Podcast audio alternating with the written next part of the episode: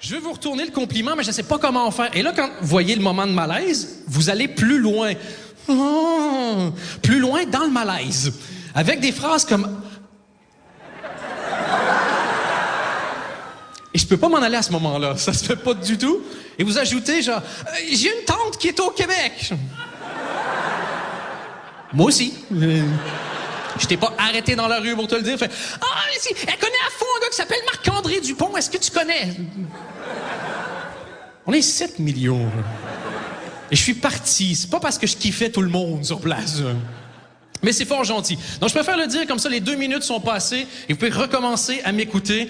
J'ai appris quand même quelque chose grâce à ça. Les- je vous comprends tellement mieux, mesdames. Oh, parce que les accents, c'est exactement comme les seins. C'est pareil. si. Plus c'est gros, plus on les remarque. Mais plus c'est gros, moins on t'écoute.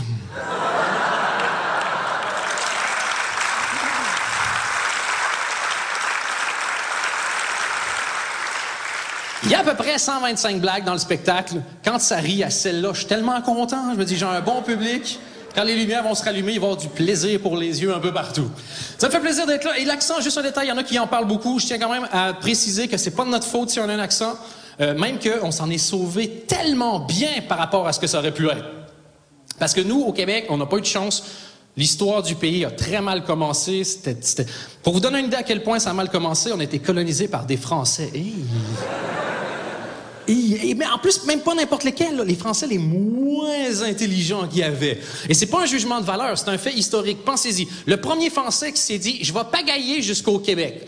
Déjà, il surestimait la puissance de ses biceps. Ça, c'est la première chose. Mais surtout, ce que lui, il avait en tête, c'était pas d'aller au Québec. Ce que lui voulait, c'était trouver un raccourci pour aller en Inde.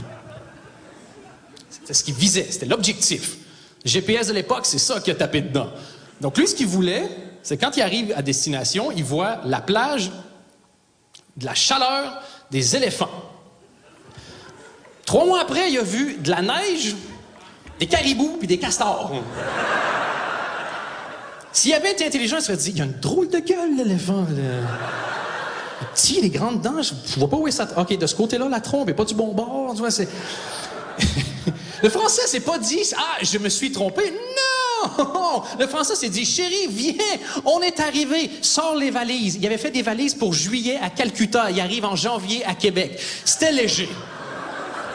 T'as beau avoir sept bikini strings, peu importe le nombre de couches que entre les deux fesses, t'as fret, tu vois.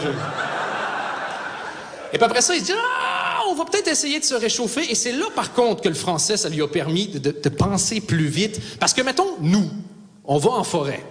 Pour une raison que j'ignore, mais on va en forêt. Si je vous propose d'aller en forêt qu'on se connaît pas, dites non, by the way, mais bon, on va en forêt. Si on voit deux écureuils, on se dit Ah, deux écureuils. Le français se disait Ah, une future paire de pantoufles. Faut juste bien viser parce que sinon, y a-t-il quelqu'un qui est unijambiste ici? J'ai une pantoufle. Si ça intéresse quelqu'un. Parce que ça, il voulait se faire des slips plus chauds. Il vidait des animaux, comme par exemple, des, justement, des, des castors. Et c'est très bien parce que déjà, la peau de castor, c'est étanche. Donc, dans cette région-là, ça peut être pratique. Mais surtout, si vous faites un slip en peau de castor, faites-vous plaisir. Mais faites gaffe à une chose quand même. L'endroit où vous placez les dents du castor. Non, parce que ces bêtes-là, c'est fait pour couper des séquoias. Donc, ton petit cure-dent, pas une grosse espérance de vie. Donc après ça, qu'est-ce qui se passe? 80% des premiers colons français sont morts du scorbut. Scorbut, ça, pour ceux qui ne voient pas, c'est une maladie des gencives qui fait que tu perds toutes tes dents. Un peu comme à Liège. j'ai aucun courage en plus. Quand je suis à Liège, j'ai comme à Charleroi. Quand je j'ai, jamais. Et puis en plus, ça, c'est pour la télé. Donc je pense qu'il y a des gens de Liège qui ont la télé maintenant, non? Non, c'est une blague. Dis, tu peux annuler nos spectacles à Liège? On n'en avait pas? OK, pas de problème. C'est mon jeu d'acteur. Je fais de semblant qu'avec... On va oublier ça. Et donc, le Français rentre en France avec une demi-mâchoire, mais quand même une grande gueule. Après tout, c'est un Français. Et puis, il aurait pu se dire, Hum, tout le monde est mort. Je vais aller jouer de la pétanque à Marseille à la place. Ça va être chouette. Non! Lui, s'est dit, on va retourner où tout le monde est mort. Quand je vous disais que c'était pas le génie de sa génération, le problème, c'est qu'il a eu du mal à convaincre une partie de la population de venir avec lui, le- les femmes. Vous connaissez les femmes, dès que tu vas aller quelque part, sont jamais contentes. Ah, je veux pas mourir, je veux pas perdre mes dents. Toujours en train de se trouver des excuses, des gonzettes. Enfin, donc la France a décidé.